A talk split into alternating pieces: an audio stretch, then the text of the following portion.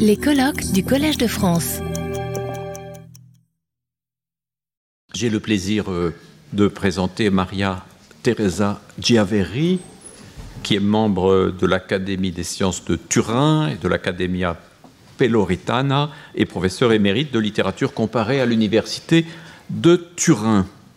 Alors elle a publié euh, plusieurs inédits de Paul Valéry, dont elle a aussi beaucoup traduit des textes en prose et toute l'œuvre poétique. Parmi ses derniers livres figurent Colette Romanzi et Racconti, Lady Montagu et Il Drago euh, Mano et Nei Mari di Ulisse. Et elle va, nous parler, elle va nous proposer une approche du cours de poétique avec quelques hypothèses et quelques choix, prolongeant donc les deux communications de tout à l'heure. Je lui cède la parole. Merci et merci euh, William pour cette invitation qui me fait, qui est aussi une occasion de rencontre. Euh, c'est un plaisir pour moi de euh, faire un discours avec vous ouvert, qui est aussi une occasion de souvenir de certains moments de ma vie, de ma vie avec Valérie, et de parcours, un peu en suivant l'exemple ce matin de notre collègue Orsola, de parcours de ce qui a été, je dirais, la connaissance, la découverte parfois de Valérie à partir des choses qu'on a lues au, fur et à mesure, à partir des œuvres de Valérie qu'on a connues progressivement. Alors je vais commencer par ce qui était euh, la grande époque dont on a parlé ce matin, lorsque Ungaretti écrivait et disait c'est le poète européen aussi Prezzolini dit c'est le poète européen. C'est l'époque entre deux guerres, l'époque de ce que notre poète de Sète pourrait appeler les, trompettes de la renommée. La grande époque pour l'Italie, je, je, vais parler naturellement de l'Italie, la découverte de Valérie poète surtout. Et euh, Valérie est aimée par la culture officielle. Euh, lorsqu'il vient en, Italie, il rencontre les poètes, il rencontre D'Annunzio, il rencontre Ungaretti, il est invité par euh, naturellement la culture officielle à partir de Mussolini. Il est euh, presque, je disais, un peu sollicité. On voudrait de lui certains textes pour cette culture officielle. Il est aimé par la culture officielle, mais il est aimé aussi par la culture antifasciste. Et je voudrais citer, parce que je trouve un exemple très beau, le numéro de Il Baretti, une revue antifasciste qui après a été fermée par les fascistes, en, euh, un, numéro en l'honneur de Gobetti. Gobetti qui a été tué par les coups des fascistes. Et euh, ce numéro en l'honneur de Gobetti est presque entièrement dédié à Valérie. C'est-à-dire, pour euh, une certaine culture italienne, Valérie est l'exemple de, c'est la renommée, c'est peut-être une espèce d'élément à côté de ce qu'à l'époque on appelait le génie italien à l'étranger. Et en réalité, pour la culture antifasciste, Valérie est la liberté de la pensée. Et je voudrais, de cette période, de la période entre-deux-guerres, citer deux exemples, deux éléments d'un côté, pour dire comment Valérie était important pour la littérature et la poésie italienne de la période de l'entre-deux-guerres, je ne vais pas citer des auteurs qui l'ont beaucoup aimé, comme Ungaretti, mais quelqu'un qui a toujours dit je suis un peu à côté, mais que comme on se l'a disait ce matin, à juste titre, l'œuvre Liopsi di Sepia déjà montre une lecture très très approfondie de Valérie. C'est Montale, qui a toujours été en rapport plutôt avec la culture anglaise que la culture française, qui a toujours dit c'est Eliot plutôt que je considère mon poète européen et euh, même au moment de faire un discours officiel à la mort de Valérie, euh, Montal prend un petit peu, euh, un peu rigide, j'oserais dire. Et pourtant, euh, non seulement il y a puis à l'occasion, il montre une lecture de Valérie, mais il y a un texte de 78 où Montal est dans un moment un peu compliqué, un peu difficile de sa vie, écrit des vers et son premier vers est Non est comme il passe recrudele di Valérie. Donc, ça signifie qu'en 78, dans un moment difficile où il jette des vers sur le papier, euh, Montale montre qu'il a lu un, poème, un sonnet difficile à trouver, parce que c'est euh, Valérie n'a jamais parlé de moineau cruel, mais il y a un sonnet qui dit L'oiseau cruel toute la nuit me tint au point aigu, etc. etc. Donc Montal avait. Euh, et c'était C'était des vers qu'on pouvait lire dans des plaquettes ou bien dans des revues assez difficiles à trouver à l'époque. Donc Montale lit, garde dans sa bibliothèque et ou bien dans sa bibliothèque ou bien dans sa mémoire, il reprend Valérie au moment où il veut noter certaines situations de son esprit.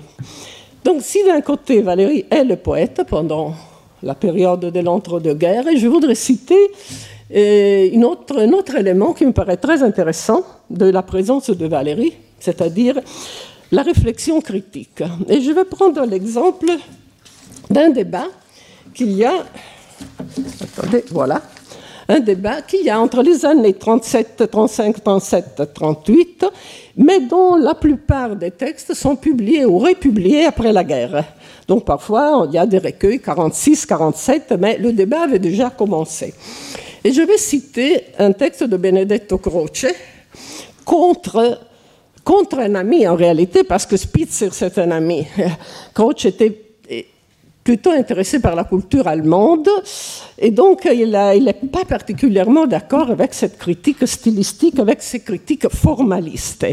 Et qu'est-ce qu'il y a derrière ces critiques formalistes?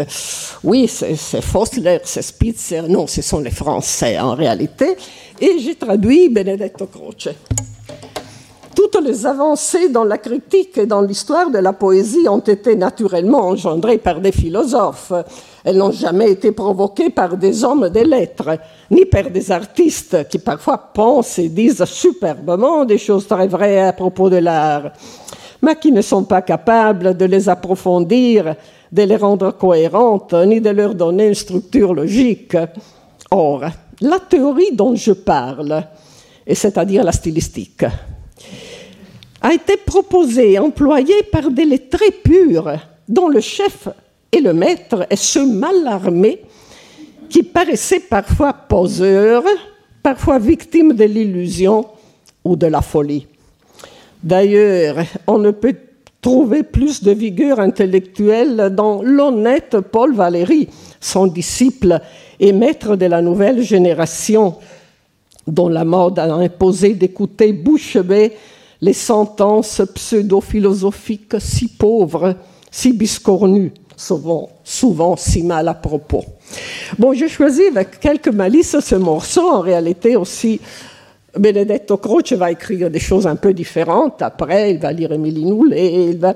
Mais je l'ai choisi parce que c'est ces textes assez euh, comment dire, polémique, hein, euh, donne naissance à un débat très intéressant. D'un côté, il y a Benedetto Croce, mais de l'autre côté, il y a Contini, il y a De Robertis, il y a toute une série d'écrivains, de, philosophes, qui, euh, d'une façon ben, amicale, Spitzer était son ami, ou bien de disciples euh, attentifs, parce que pendant la période fasciste, Croce a été une figure qui est restée en Italie, mais quand même une figure admirée. Et après, c'était devenu un peu, comment dire, le maître euh, auquel on, montrait le, respect qu'on devait montrer à quelqu'un qui avait pris une certaine position pendant ces années-là. Et donc, avec très, euh, comment dire, avec beaucoup de douceur, euh, des gens comme Contini, De Robertis, Minis, etc., à propos de certains types de critiques stylistiques ou bien ce qu'on appelle maintenant génétique. À l'époque, on l'appelait critica delle varianti ou variantistica. Il y avait eu dans le passé, en effet, ce qu'on appelait les poètes professeurs. Euh, Carducci à Bologna ou bien Foscolo à Pavia, qui en tant que poète étaient intéressés au travail sur les manuscrits. Mais euh, ces, gens comme euh, des Robertis qui parlent de laboratoire, qui parlent de produits, non, ça ne plaisait pas à, Benedetto Croce. Mais ils avaient toute une attitude de grand respect avec euh, Croce et donc, par exemple, Contini, avec beaucoup de respect, mais pourtant, il présente son analyse des manuscrits de. Il, il, travaille sur Pétrarque, sur les manuscrits de Pétrarque, et après euh, sur euh, euh, le, grand poème L'Orlando Furioso. Et pour Pétrarque, il commence en disant L'école poétique issue de Mallarmé, qui a trouvé son théoricien Paul Valéry, considère la poésie en tant que faire et l'interprète comme un travail toujours mobile et inachevable, dont le poème historique n'est qu'une section possible. Donc, en effet, c'est vrai, il y a ces maîtres au-delà des Alpes et on les revendique. Donc, euh, il revendique que c'est le point de vue d'artiste, de, producteur, c'est ça, mais euh, qui peut transformer le point de vue du critique, car, je traduis encore Contini, une considération de l'acte poétique le poussera à déplacer de manière dynamique ces formules, à retrouver les directions de l'énergie poétique plutôt que ses contours figés. Les corrections d'auteur ne dessinent pas une frontière, mais indiquent une orientation, et ce n'est que maintenant que la conscience malarmène, de même que la réduction unitaire de la personnalité imposée par l'esthétique de l'expression, et il pense à Valérie, en permet une étude rigoureuse et poétiquement féconde. Donc, ce qui me paraît intéressant, c'est que dans la période, certains de ces textes, comme je vous disais, sont 37-38, même s'ils sont publiés en 41 ou bien 46. Euh, même dans la période de l'entre-deux-guerres, Valérie est le poète, mais en même temps, on connaît ses idées, ses conférences et peut-être quelque chose de son cours de poétique. Je ne sais pas combien et je ne sais pas qu'est-ce qu'on connaît parce que euh, jusqu'à 35 et 36, la France est la cousine germaine de l'Italie. En 1935, il y a la grande exposition d'art italien, d'art de la Renaissance, pour lequel Mussolini signe en bas pas d'assurance, parce que ça coûte trop d'envoyer à Paris Léonard et Michel-Ange et des Raffaello et Mantegna, etc. On doit montrer qu'on a un grand passé derrière les épaules. Et euh, en 1937, au moment où il y a des comités italo-français pour que les Italiennes puissent aller à Paris pendant l'expo de 1937. Mais en 1937, il y a euh, le Front populaire en France et l'Italie entre dans la guerre d'Espagne. Donc en 1937, les, les, comités italo-français essayent de conseiller de ne pas aller à Paris et rendent difficile plutôt d'aller à Paris. Mais on continue d'avoir euh, la pensée, la littérature française comme, et la langue française comme la langue internationale en Italie. Si on voit l'index transationum, même en 37-38, c'est-à-dire au moment où il y a une censure durissime en Italie, on continue de traduire surtout à partir du français. Et donc, quand même, on connaît, on, lit on voyage malgré tout.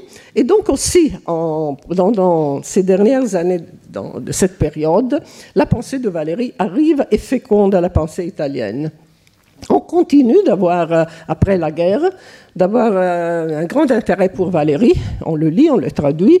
Les nouveaux philosophes comme Enzo Paci, on parlait de phénoménologie ce matin, ou bien des intellectuels comme euh, Sereni. Sereni est un poète italien, c'était aussi le directeur des collections à la maison d'édition Mondadori. C'est lui qui a proposé cette pléiade dont parlait Carlo ce matin, la pléiade italienne qui est Meridiani Mondadori, qui est identique à la Pléiade et euh, qui propose les écrivains italiens d'une façon assez large, je ne dis pas complète, mais presque, et les Italiens étrangers d'une façon qu'on puisse avoir une idée précise. Et donc, euh, euh, ça continue après la guerre, les années 50, un peu 60, et après ça diminue. À l'année du centenaire de Valérie, 71, il n'y a presque rien en Italie. Il y a Agosti qui publie un choix de variété chez Feltrinelli. C'est comme si euh, cet intérêt pour la prose, pour la poésie de Valérie devenait de, plus en plus, c'est le moment qu'on appelle en général l'enfer d'un écrivain. Chaque écrivain y passe pour une vingtaine d'années. Moi, je pourrais l'appeler le purgatoire parce que parfois on revient vers le paradis.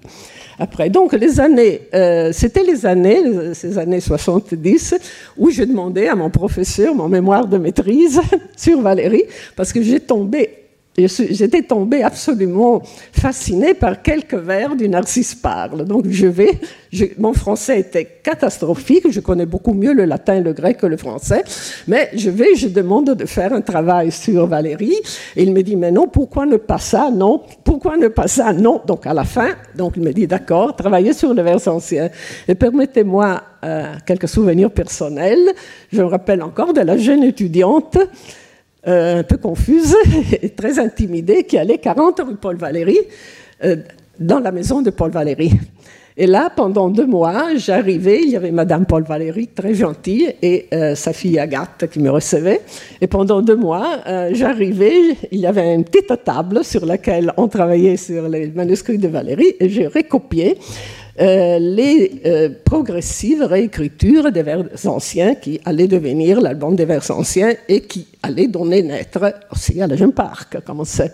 Et donc j'arrivais, j'ai recopié, parfois je regardais, je me levais, je regardais, là il y avait un Renoir, là il y avait euh, un Berthe Morisot, et j'ai rentré en Italie après deux mois comme ça en disant c'est mieux que le jeu de paume, parce qu'à l'époque c'était le jeu de paume qui était le, le musée des impressionnistes. Et donc, quand je suis rentrée, je dois encore remercier la générosité de la famille Valérie, parce que je suis rentrée, après j'ai publié un livre à partir de mon travail de mémoire. Il y avait des mémoires de maîtrise, il n'y avait pas encore la thèse en Italie, c'est un système différent. Et donc, quand j'ai publié ce livre, qui était euh, maintenant, je dirais, un, parcours génétique. À l'époque, on parlait de philologie d'auteur, de variantistique, donc ce parcours où j'avais retracé le parcours de Valérie pour arriver à l'album des vers anciens. Euh, Madame Valérie, Madame Agathe Valérie m'ont donné un inédit de Valérie, un poème inédit de Valérie comme cadeau de noces, parce que j'étais même en train de me marier, donc j'ai publié aussi cet inédit de Valérie.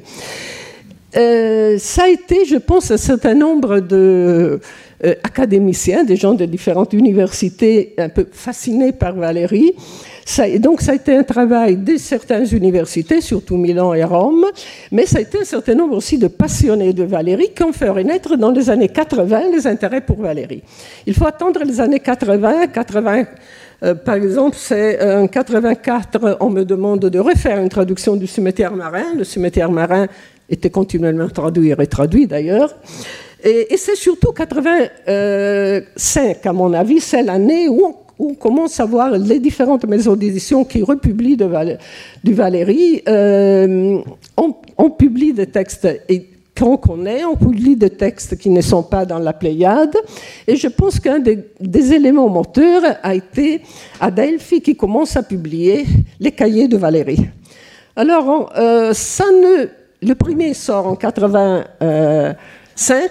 Et à côté de ça, moi, j'ai noté, il y a, euh, moi, je publie La chasse magique, ce sont des textes théoriques, y compris quelques textes euh, tirés des discours de Valérie. Euh, il y a un gros colloque à Milan et Venise, donc c'était moi et le collègue de l'Université de Venise, Agosti, qui faisons ce colloque à Venise. Après, il y aura le Centre Centro Studi e Documentazioni Valérie de Rome. On achète la bibliothèque de Milly Moi, j'ai réussi à, à faire acheter aussi des cahiers et donc, on commence à voir beaucoup d'universités italiennes qui ont les cahiers édition CNRS. C'est Milan, c'est Naples, c'est Pisa, c'est Rome, naturellement. Et donc, il y a, et on fait même une petite collection pour des textes inédits ou bien très peu connus qui euh, accompagne le Centre Valérie de Rome. Euh, donc, à partir de 80, je dirais autour des années 80, surtout 84 et 85, on commence à nouveau à lire, à traduire, à discuter et à faire des colloques, à faire des expositions. Il y a une belle exposition à Gênes euh, où euh, Madame euh, Agathe Valérie nous prête un Renoir, où on va avoir un, c'est une exposition dédiée à Narcisse et on va ce qu'on a attribué à Caravaggio, qui est l'image de. On commence et après on va avoir euh, des colloques à Palermo, des colloques à Naples, des colloques à Venise. Ce sont surtout euh, les philosophes d'esthética qui sont intéressés, mais comme je venais de dire à notre ami Paola avant. Euh, ce qui était fascinant, c'était le fait que ce n'était pas des littéraires. Il y a la faculté de lettres qui proposait des choses naturellement, mais par exemple à Milan, il y avait le Politecnico, surtout la euh, faculté d'architecture. Il y avait euh, les, les, centres d'études neurologiques, il BESTA dont le président, euh, qui est intervenu à un colloque qu'on avait fait, m'a dit Mais oui, mais j'ai eu le plaisir de connaître Paul Valéry. Donc il y avait encore des personnes qui avaient eu des liens avec. Euh, Paul Valéry, malgré, comme je disais, à partir de 37, euh, c'était très très mal vu, les rapports avec Paris. Et euh, il, y avait, ce que, il y avait des mathématiciens. Ce qui m'a paru très intéressant, c'est justement cet intérêt pour Valérie qui venait de différents côtés. Et naturellement, qui venait aussi du côté des maisons d'édition, parce que, alors ça a voulu dire aussi publier, républier, publier variété, publier euh, naturellement toutes les, les cahiers dans l'édition de la Pléiade, etc. Euh, parmi, euh, moi j'ai publié quelques inédits qu'on m'a donné et à un certain moment j'ai publié Alphabet, dont j'ai apporté ici pour quelqu'un qui m'avait demandé le facsimilé que j'étais autorisé à faire. On avait fait 90 facsimilés d'un cahier avec des dessins et quelqu'un magnifique de Valérie. Et pendant, et après j'étais, l'après-midi, euh, j'étais chez Madame euh, Agathe euh, Roy-Valérie, c'était plus 40 rue Paul Valéry, c'était à Neuilly. Et euh, c'était après la publication d'Alphabet. Et elle me dit Je viens d'avoir une lettre d'un monsieur qui me demande l'autorisation à publier les, synthèses du cours de poétique de Valérie au Collège de France. Et naturellement, je vais dire oui, mais pourquoi ne pas publier le cours? Jette un coup d'œil. Et donc, je jette un coup d'œil, je vais à la bibliothèque euh, nationale, après je demande à Orsola pour le, Collège de France, je commence à travailler sur ça. Et euh, je travaille un peu, disons, sur la première année et euh, un peu plus en général sur le reste. Je me fais une idée et quand j'ai une idée un peu, qui me paraît assez précise, je vais voir Teresa Cremisi, qui dirigeait Gallimard à l'époque. Je lui dis, je suis en train de faire ça. Elle me dit, excellente idée, on va le publier. Et, euh, là, euh, bon, en même temps, j'enseignais en Italie. J'étais en train de faire l'édition Mondadori Meridiani de Colette, donc je travaille un peu, je vois, et je vois qu'il y a des gros problèmes, je pense que ce sont les mêmes problèmes que, William a, trouvé. Par exemple, il y a une leçon qui me paraît fascinante, on parle du subconscient. Ben, c'est magnifique, parce que un, euh, Valérie a certains modèles euh, économiques, de la physique, etc. Mais euh, là, ce n'est pas un système auquel, subconscient auquel il est particulièrement, comment dire, intéressé.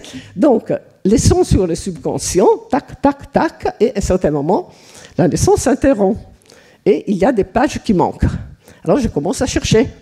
Et Florence de Lucie avait fait aussi des ensembles de bribes, notes, choses. Ah, je cherche, je cherche, je ne trouve pas. Et donc, euh, égaré, perdu, je ne sais pas quoi, euh, en effet, il a trouvé la solution en mettant là euh, le résumé qui, a été fait par Jean Le Breton. Mais là, je me dis, bon, je dois chercher. Je cherche, en réalité, je n'ai pas trouvé le reste, mais j'ai trouvé les notes de Valérie pour faire un livre sur Malarmé que j'ai publié à Naples quand on a fait l'année Malarmé après le centenaire. Donc je trouve des choses, mais pas ce que je cherche. Et donc, je laisse un peu tomber, j'avoue, parce que je dis, bon, je, devrais me consacrer, mais il y a des choses qui manquent, quoi faire. Mais on me dit, donc j'étais en train de faire euh, une édition Colette, euh, on me dit, on va faire, euh, la, directrice des Méridianes me dit, oui, on va faire Valérie, on va faire Valérie maintenant, donc tu t'occupes de Valérie, euh, i Méridiani. Mais un seul volume. Alors Mondadori n'appartenait plus à la famille Mondadori, appartenait à Berlusconi, donc on propose un seul volume. On dit après on va faire un seul volume euh, pour euh, et en ce moment c'est notre collègue Magrelli qui s'en occupe avec l'aide d'Antonietta San. Et donc un seul volume, Valérie, c'est dur. Et je me demande quelle idée je vais donner de Valérie. Et c'est là que aussi le cours de poétique revient. Parce que alors je décide de faire quelque chose dont... Parce que j'avais pensé à deux solutions. J'avais pensé un dictionnaire. Je l'avais appelé Vocabulario Valérie. Et après, je vois qu'en réalité, le parcours de Valérie, il va vers une certaine direction, il revient en arrière, il amplifie, c'est difficile. Ça, c'est un, premier problème de faire... Parce que quand même, j'ai 2000 pages maximum, donc je dois décider quoi je veux faire. Et le deuxième problème, c'était que c'était un vocabulaire, Valérie, donc c'était en italien. Alors moi, comme je disais, j'ai traduit presque tout de, Valérie, euh, sauf, euh, sauf euh, Léonard, qui a été traduit par une collègue dont les premières traductions ont été supervisées par Italo Calvino, donc on ne pouvait pas avoir mieux. Et le théâtre, Raymond Faust, que j'ai proposé à un élève et maintenant collègue que je trouvais doué pour le théâtre et qui a très bien traduit le Mont Faust. Mais pour le reste, j'ai tout fait. donc, j'avais les idées assez claires sur les problèmes de la traduction. Et traduire, euh, faire un lexique, mais en italien. Moi, j'ai eu l'impression que c'était un peu de forcer le cours de poétique. Euh, comment euh, Bon, si vous pensez à Marginalia, euh, Poe n'est pas particulièrement satisfait du mot mind, et Valérie le reprend n'étant pas complètement satisfait du mot esprit. Comment traduire esprit? Si je prends les deux personnages dont je vous ai parlé, je pense que Benedetto Croce retraduit spirito et Contini aurait traduit mente. Donc déjà, si je fais un vocabulaire en italien, je force d'un côté ou d'un autre. Alors j'ai décidé que j'allais faire autre chose. Donc il y a la poésie jusqu'à Corona Coronilla, certains textes de Corona Coronilla. Il y a euh, des textes que j'ai appelés prosa poética, Agathe et alphabet. Et Agathe, ça me permet justement d'entrer dans un système dans un certain type de problème. Parce que c'est déjà dans Agathe que Valérie se pose le problème qu'il va se poser au moment du cours de poétique, etc. Et donc j'ai inventé une section qui s'appelle Modelli strumenti del pensiero. Modèles et instruments de la pensée. Et là, euh, j'ai mis euh, là où cette recherche devient invention d'un personnage, ou là où cette recherche est recherche pure. Et donc, il y aura Monsieur Test, il y aura Léonard de Vinci, il y aura Robinson, il y aura le seul exemple que Valérie a donné des cahiers, le cahier B 1910, c'est-à-dire là où il a autorisé à publier. Moi, j'ai choisi là pour donner une idée qu'est-ce que c'est que le cahier. Et il y aura la présentation générale du cours de poétique les trois premières leçons du cours de poétique. C'est une espèce de hors d'œuvre pour donner à mon lecteur l'idée de qu'est-ce que c'est que la recherche de Valérie. Et donc, il y a cette partie générale et les trois premières leçons. La première leçon qui avait déjà été publiée au Collège de France, naturellement, et les deux autres, et avec une, une note qui explique un peu. Et donc, qu'est-ce que j'ai fait du cours de poétique? Voilà, je fais une espèce de, comment dire, euh, plaisir d'avoir une idée d'eux pour mon lecteur. Et après, naturellement, il y a euh, tous les essais en littérature, en, en, poésie, en, bon, les, recherches, voilà, j'ai même oublié comment je les ai appelés. Voilà, un moment si je regarde, voilà. Là, c'était modèle strumenti del pensiero, les dialogues, le théâtre, et après les essais, peinture, littérature, politique, actualité, etc. Donc, euh, donner une idée assez, mm, assez générale de ce que c'était la pensée de Valérie. Je pense que ce choix a plu, parce que euh, quand je demandais à la directrice des Meridiani euh, de donner un titre à l'introduction, moi je suis pas tellement astucieuse pour le titre, elle a choisi una inesausta volontà di autocostruzione, une inébranlable volonté d'autofabrication.